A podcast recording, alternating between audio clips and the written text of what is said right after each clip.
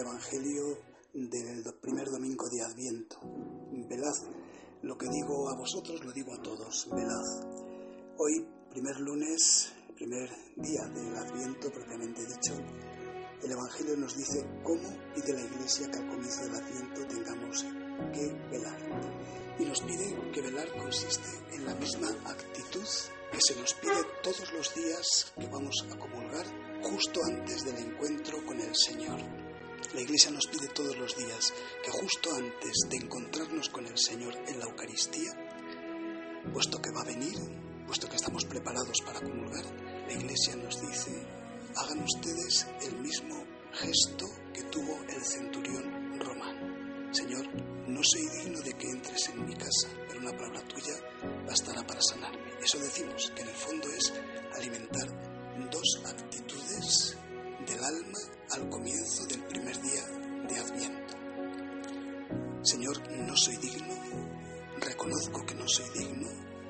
clarísimo que ante tu presencia cierta, porque va a venir, lo sintamos o no, lo creamos o no, lo esperemos o no, ni nuestra fe ni nuestra esperanza ni nuestros sentimientos pueden bloquear la decisión de Dios de venir en carne mortal cuando vino y de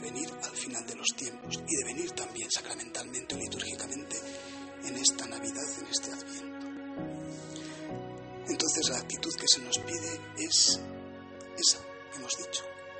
Velad, velad reconociendo que no soy digno, pero quiero con toda mi alma que vengas. Maránata, ven Señor Jesús. No soy digno, es claro, pero ven Señor Jesús. Parece ser que la Iglesia quiere que este primer día de Adviento lo estrenemos con esta disposición del corazón. Es verdad que el salmo de este día nos dice qué alegría cuando me dijeron vamos a la casa del Señor. Hay algo, nuestra libertad, nuestra dignidad de hijos de Dios nos dice en el subconsciente del alma que qué alegría que va a venir, que no tengamos miedo, que no tengamos, pero es verdad. Luego nuestra realidad concreta, o sea, nuestra dignidad de bautizados nos dice qué alegría que viene, ya viene el Señor, no nos ha dejado en la historia, no nos ha perdido, sino que viene de verdad. Qué alegría cuando me dijeron, vamos a la casa del Señor, vamos a su encuentro. Pero luego la cruda realidad de nuestra existencia, de nuestra experiencia, es que no somos dignos. Claramente no somos dignos. Pero sin embargo no podemos acallar ese ven, ese maránata, ven Señor Jesús. He recordado simplemente quizá mañana para nuestra oración caer en la cuenta de eso que hacemos todos los días o todos los domingos justo antes de comulgar, o sea, de encontrarnos real y verdaderamente con Jesucristo. Señor, no soy digno de que entres en mi casa, pero una palabra tuya bastará. Pero ven, por favor, no nos dejes. Esa es la actitud que nos pide la Iglesia mañana como primera disposición del Adviento.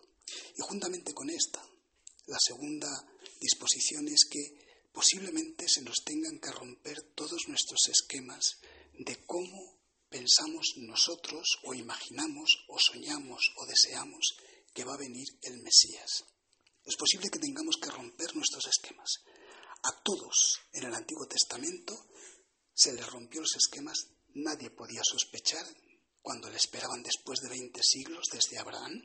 Nadie podía sospechar que viniera como vino. En la humildad de ese pueblo de Nazaret de donde no podía salir nada bueno y venir en la discreción de la cueva de Belén, en soledad, en pobreza, en humillación.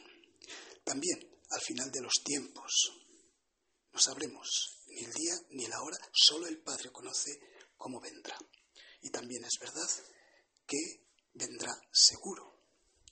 Igual que esta Navidad, no sabemos cómo estaremos preparados, no sabemos qué tipo de Navidad vamos a tener este año, si será con toda la familia, si, será pues eh, maravillosa, estupenda, si estará triste, si estaremos esa es la Navidad o las tres venidas que pueden venir.